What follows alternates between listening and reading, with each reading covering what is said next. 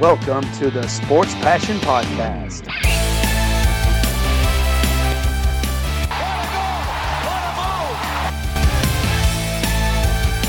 Oh, blocked by James! LeBron James with rejection. And here's your host, Lars Marendorf. Hello and welcome to the Sports Passion Podcast. The second round of the NHL playoffs is still in full swing, and the first teams have been eliminated.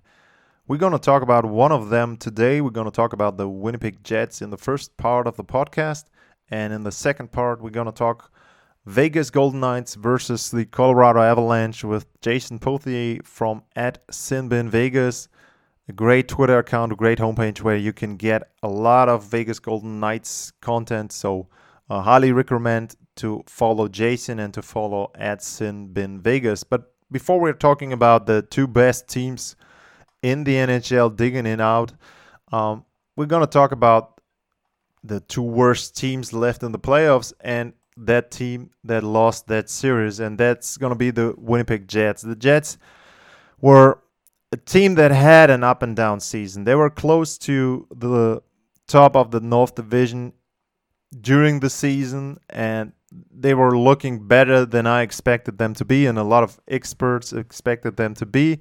But in the end, they turned out to be a sort of bubble team there. They finished third in the division, and they got the matchup against the Edmonton Oilers there. And I got to be honest, I picked the Oilers to win that. I thought that the Winnipeg Jets are not as bad as people made them look like in a lot of previews there, but they wouldn't have a chance in a seven game series against Connor McDavid, Draisaitl, and Mike Smith was playing great there as well. So I thought that, okay, the Jets reached, reached the playoffs and that's going to be it for them.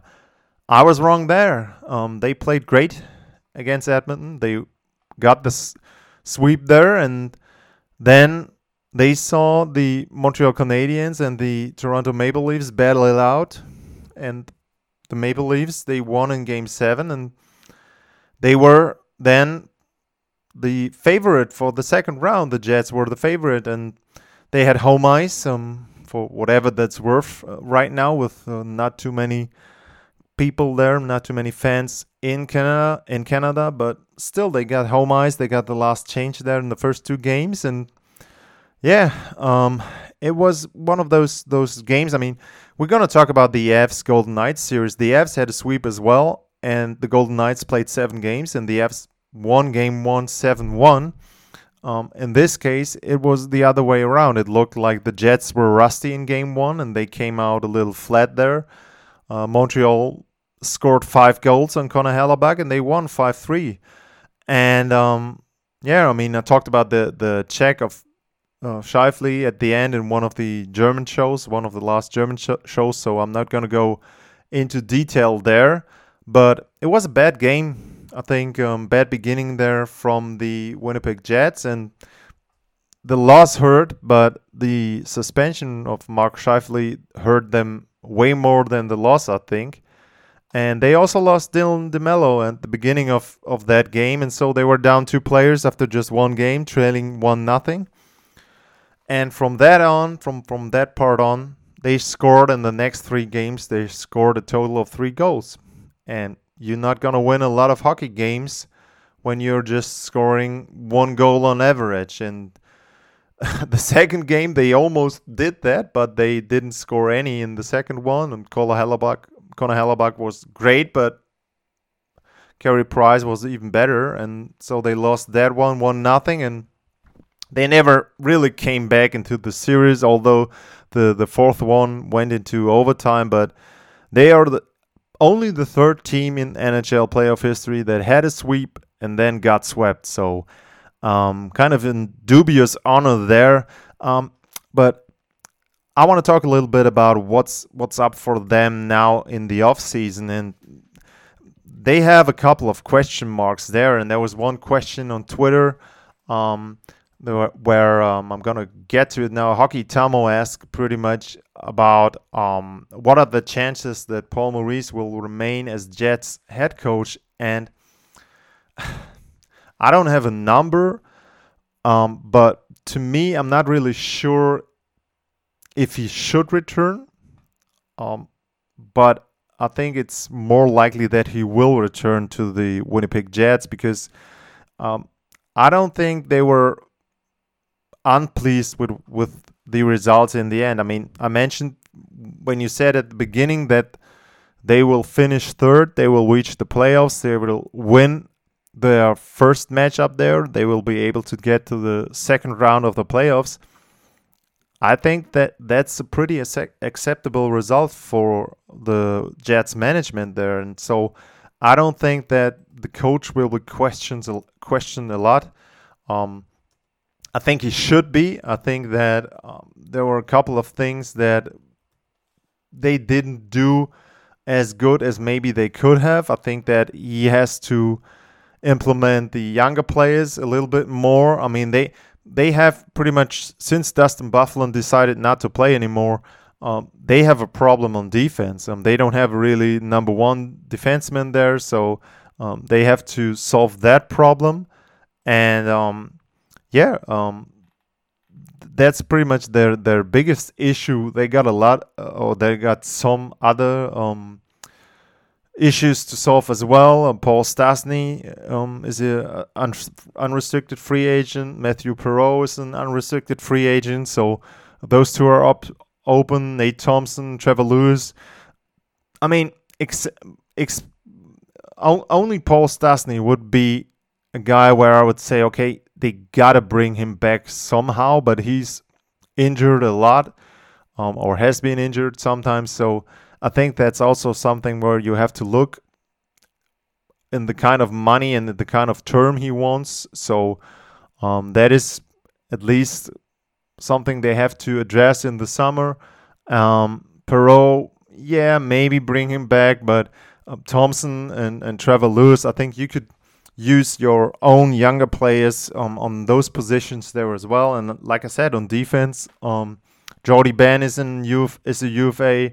Um, Derek Forbort is a UFA, so they can also change a little bit on defense there, but they don't have a lot of money. I mean, if if Stastny and Perreault are not signed, they have about 10 million from those two guys, but um, you got to fill a couple of holes there in the lineup. So um, I don't know what you get for that money that is really better than than what you already had there in place this season and I mean, Blake Wheeler, he's 34, three years left on that contract, and and um, there are other guys like Connor Scheifele, Nikolai Ehlers there as well. I mean, they they have a kind of good mixture up front with veterans like Wheeler and with uh, stars in their prime like Nikolai Ehlers and Kyle Connor, but they are missing something. And one thing that they did, um, they they traded for Pierre Luc Dubois and that didn't work out great because um, Dubois was, I mean, he was first he was quarantined, then he was injured. Um, it always felt like he was not at 100% either from his health status or from getting to know how Paul Maurice wants him to play. So maybe if he gets a full training camp, maybe he, he gets used to the systems there, uh, he could be their key addition, so to speak, for next year. He's got one year left on that contract at five million, so it's also going to be a sort of contract year for him, although he will be an RFA. And I mean, he's still 22. That's the same thing with with Patrik Laine um, on the other side of that trade. Um, those are still young guys. You you tend to say that okay, um, they are busts, but like I mentioned, 22 is pretty young. He's going to enter his prime now, and maybe if he plays himself into shape, like I said, getting used to what the Winnipeg Jets play like, that could help. That could be their key addition in the offseason. And like I said, you need to have a little younger players. You need to have more depth on defense. I don't know if they can make um, use some of that money there, uh, but yeah, that's about it. I mean, they are set and go with Connor Hellebuyck. You could say, okay, Carey Price outplayed him, but Price at least got some help from his forwards there, got some goal scoring, and Um, Hellebuyck didn't get a lot there. He bailed them out in the first round. He was not able to do that in the second round. Okay, but again, he had a Vezina Trophy season uh, the year before. This year he was okay. He had some up and downs as well in, in the regular season, but still he was, or he looks like he is still their future for the next four years of his contract. So they are setting goal. They need some defense. They need to do, get a little younger, a little faster um, in the forward um, department there, and then they could be a little bit more, I guess, of a bubble team if they play their cards right, so to speak, regarding the additional players there. And again, I think Pierre-Luc Dubois could be um, a key addition if he is going to play the way he can play, the way he played last year for the Columbus Blue Jackets. And um, yeah, that's going to be key to the Winnipeg Jets, not only off season, but um, obviously to their next season. And after that, I think you give this core at least one more year, and then you're going to see okay, um, do we have to cut some of those guys? Do we have to trade some of those guys? Are we going into full rebuild? Um, or um, where do we need to add some additional pieces? And um, also, one thing you got to mention for pretty much almost all of the teams, the flat salary cap hurts the teams. Um, it hurts them because uh, a team like Winnipeg could have been able, if the cap increases there, they could have been able to add player here or there, and that would have helped them. So now they have to work with the flat cap, and um, yeah, we're gonna see how they do it. Um, like I said, I'm I can see um, somewhat optimistic outlook there for the Jets. As I said, they're gonna be a team that is in the around the playoff uh, positions there, and maybe can even get higher, but one thing you also got to keep in mind is they will not be playing in the North Division anymore. They will be going back to their original division with Colorado in there, with Minnesota in there.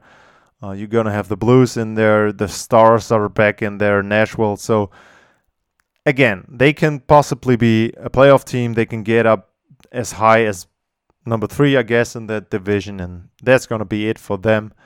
But um, maybe they screw us and they make a big trade for uh, number one defenseman and they they uh, trade someone away from their forwards. I don't know that right now. I don't see that. So um, yeah, a little bit of um, thoughts about the Winnipeg Jets and um, their upcoming summer and season. Okay, that was the first part of this podcast, and in the second part, as I mentioned, I'm gonna be talking to Jason Pothier from at Sinbin Vegas. So I'll be back after the break.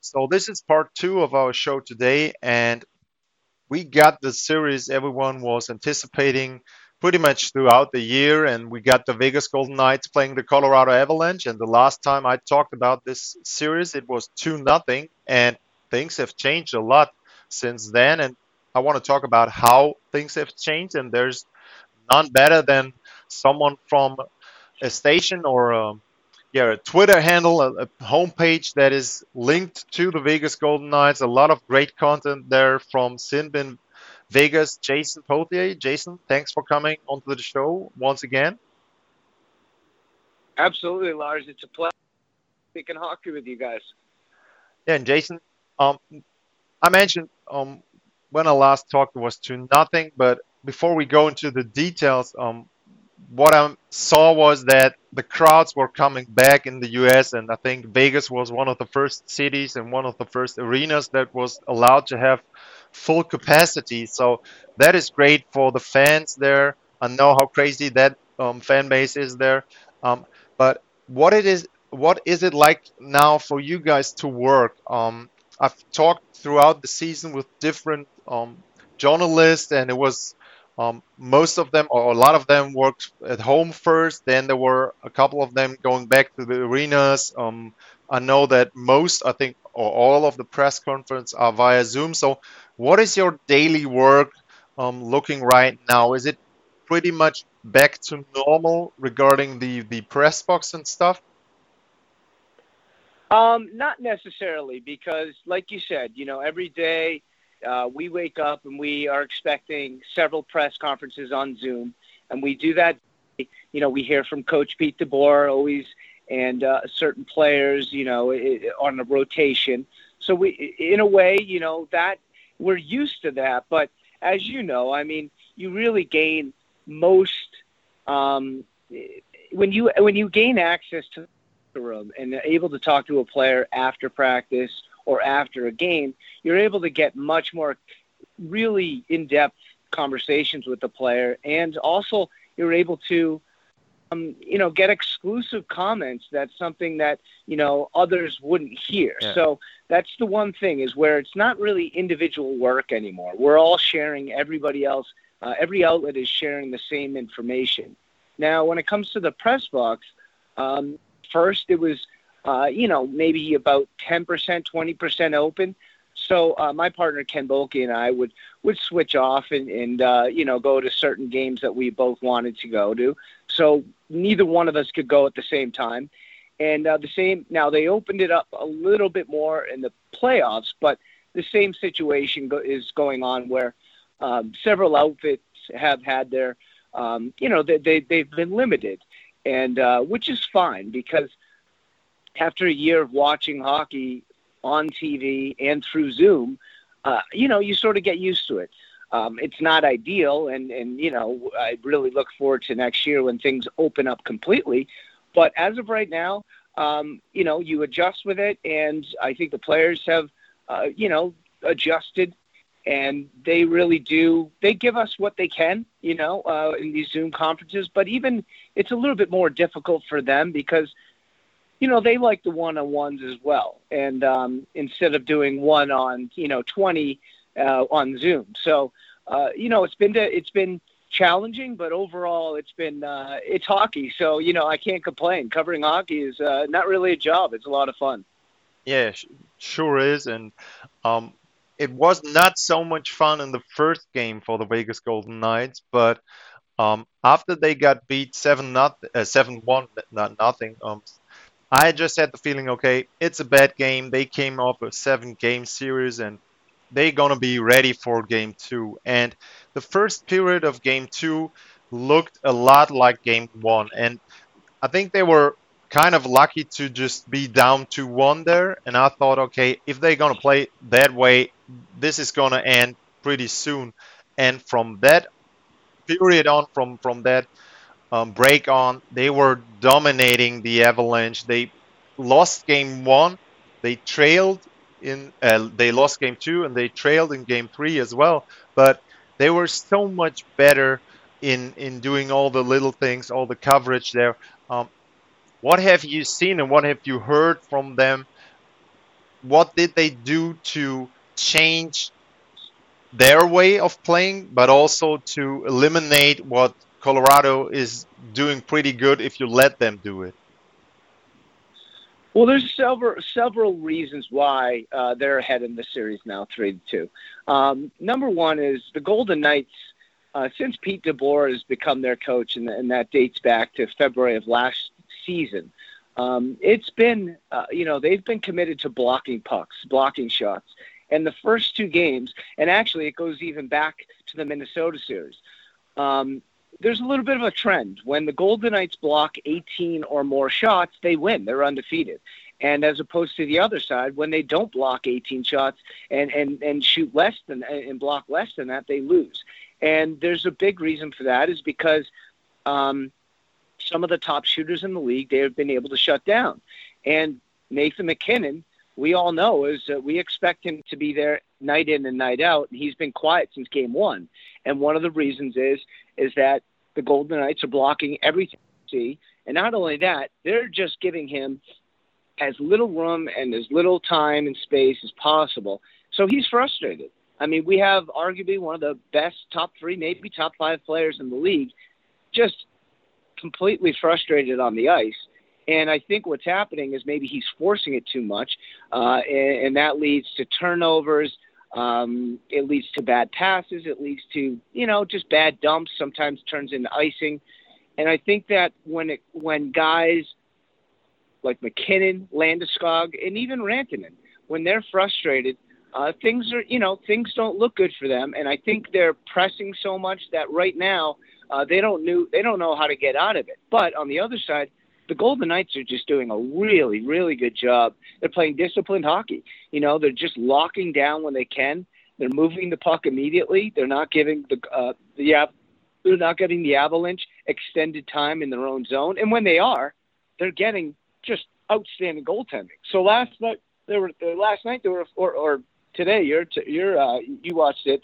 Um, it, it it was different because there were times where you know you, you got worried. The Golden Knights were pinned in their own zone for a minute, minute and a half, but Fleury really came up big, and they were able to uh, some of those attacks. So Vegas whole round has changed their not changed their game. They stuck with their game, but really what it's been is they've been so much more effective defensively and by sh- blocking shots. It's completely frustrated the Avalanche.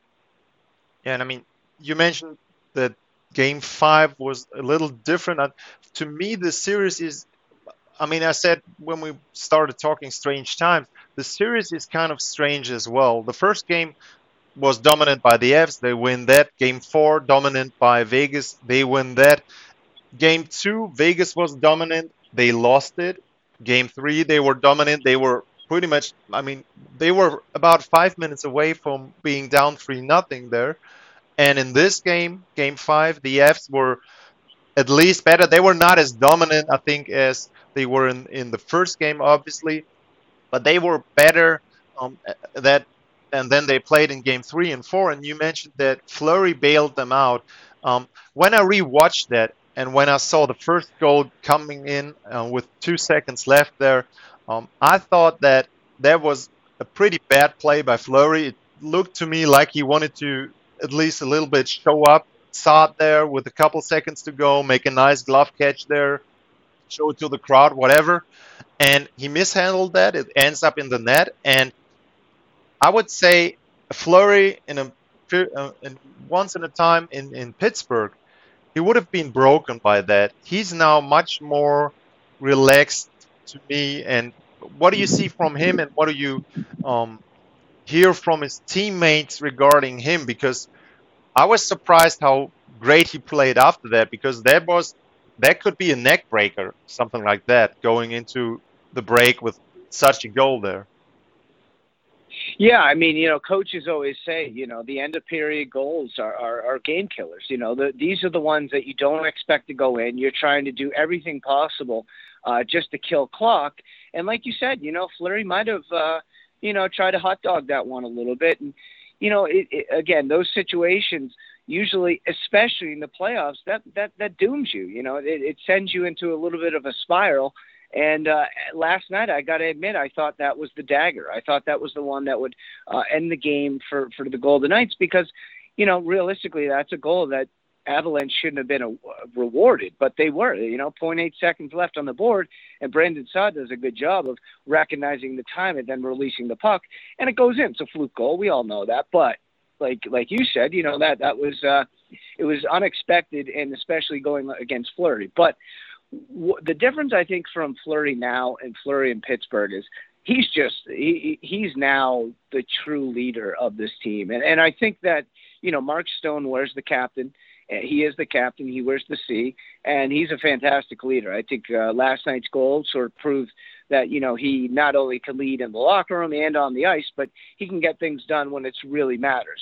Um, Fleury is just one of those guys that he doesn't need to say much.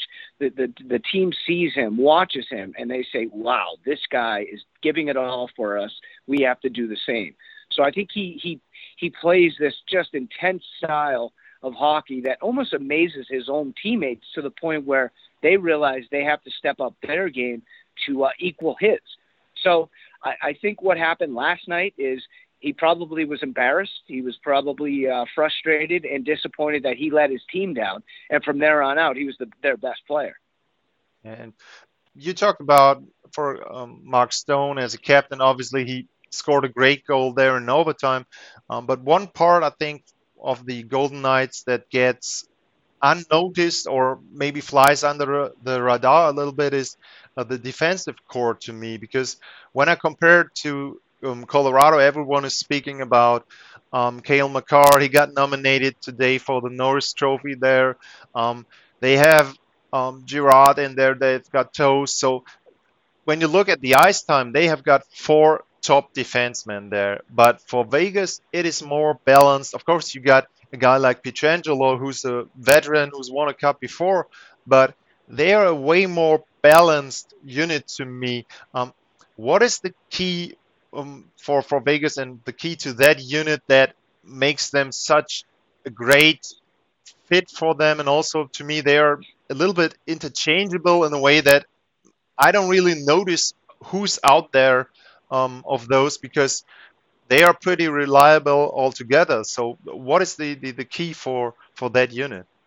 Yeah, it's a good observation because you know sometimes you don't know who's out there because they are consistent, and I think it also goes back back to uh, the organizational depth that they have at defense because seconds, you know the, the, Pete DeBoer has been able to change out players. Uh, Nick Hague has been in, then he's been out. Nick Holden's been in, and he's been out. And these are players that have had uh, impact. You know, Nick Holden uh, has added points to this series. And when you're looking at guys like that who realistically, you know, are, are 16 to 18 minute players um, and maybe even see less uh, at times during the playoffs, but realistically, they've been so consistent that there's no reason why Pete DeBoer hasn't felt comfortable rolling them out um, their average minutes or a little bit more than that. Uh, you mentioned Pietrangelo. You know, he, he's turned into this player where uh, all season long, you know, fans and even teammates were waiting. They were waiting for Alex Pietrangelo and that $8.8 million contract to show up. You know, he wasn't he wasn't doing anything offensively. Uh, he was getting burned defensively. He he looked slow, but you know, it, it seems like his experience, his veteran leadership, and his experience just all around in the postseason has really shown up, and he's able to eat those long minutes, uh, able to track down the puck and not get beat.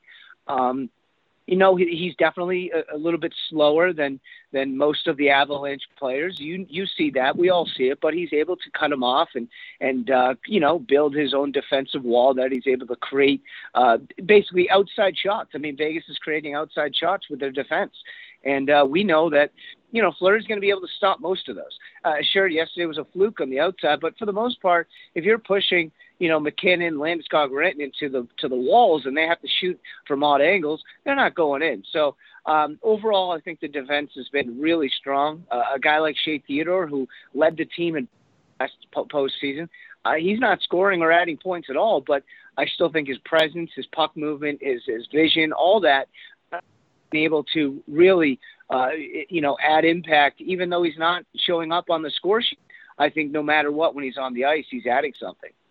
Um, looking forward to Game Six, um, there were a couple of uh, lineup changes for Game Five for the Golden Knights as well. I mean, Colorado changed. Um, they they had um, Newhook back in there. Logan O'Connor was healthy again.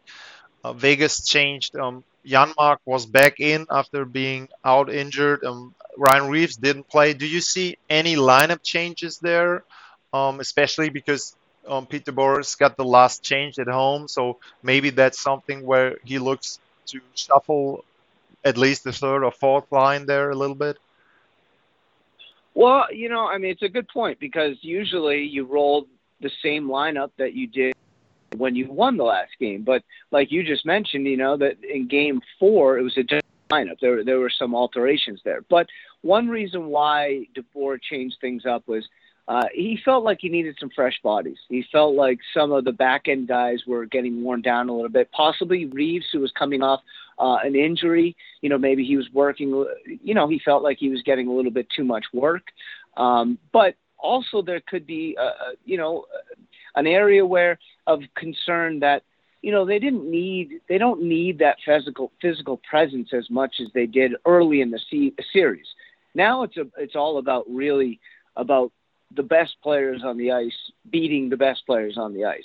And not that Ryan Reaves isn't, you know, a quality uh, role player, but um, you don't necessarily need that thunder. You know, you, right now you need speed, quickness, and uh, execution. And I think that DeBoer is suggesting when he when he sits a guy like Reaves uh, that he wants to use a little bit more of those top end guys. He wants to use the Marsha Show, Karlsson, and Smith line a little bit more than he than he would in the in the early part of the series.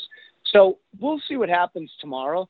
But I wouldn't be surprised if you saw the same lineup. And Janmark being back in the line really did show. Uh, it really helped that third line. And obviously, we saw uh, Alex Tuch with a big goal, yeah. and that coming off of Janmark's pass. Yeah, sure, sure. Uh, Jason, thanks a lot for coming on the show. I listened to your um, playoff previews. Um, I listened to some uh, one of Kent's shows after the 7-1, and I think what's great to me, you guys are linked to the Golden Knights, and you cover the Golden Knights. But I think what I like um, about you guys is that you're honest about your opinions, and you uh, try to be um, neutral towards what you see on the ice because um, I think that you always point out to what the other team get, did good. Um, you give credit to other teams as well, and I think I like that. It's not homerism there. There's just a great opinion about hockey, and um, I always recommend your podcast and um, follow you guys on Twitter there. So thanks a lot for coming on the show, and I hope for Game Seven. I'm gonna say that. I hope for Game Seven. I hope for you guys that you get as much hockey as possible. I mean, if Boston wins, I think you were from the Boston area, so if Boston can come back against the Islanders and maybe even win a series, you would have a Boston Vegas series. I think that would be a great thing for you. Um, but anyway, thanks a lot for coming on the show. Absolutely, and yeah, it'd be fun if it was uh, Bruins Golden Knights. Uh, I'm sure I'd be jumping on a couple of planes back and forth. But either way, you know, uh, like you said, as much as you know, I, I, I love, I would love to see the Golden Knights uh, advance tomorrow, and I want to see them advance altogether. But uh, you know, who could pass up a Game Seven? And, and I'm sort of hoping for a Game Seven as well, and and looking forward to that. But hey, listen, hockey's back, and it's really it's it's deep in the playoffs now, and it's all excitement from here.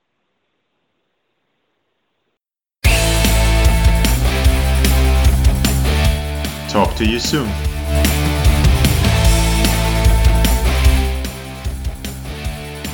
Thanks for listening. Bye, guys.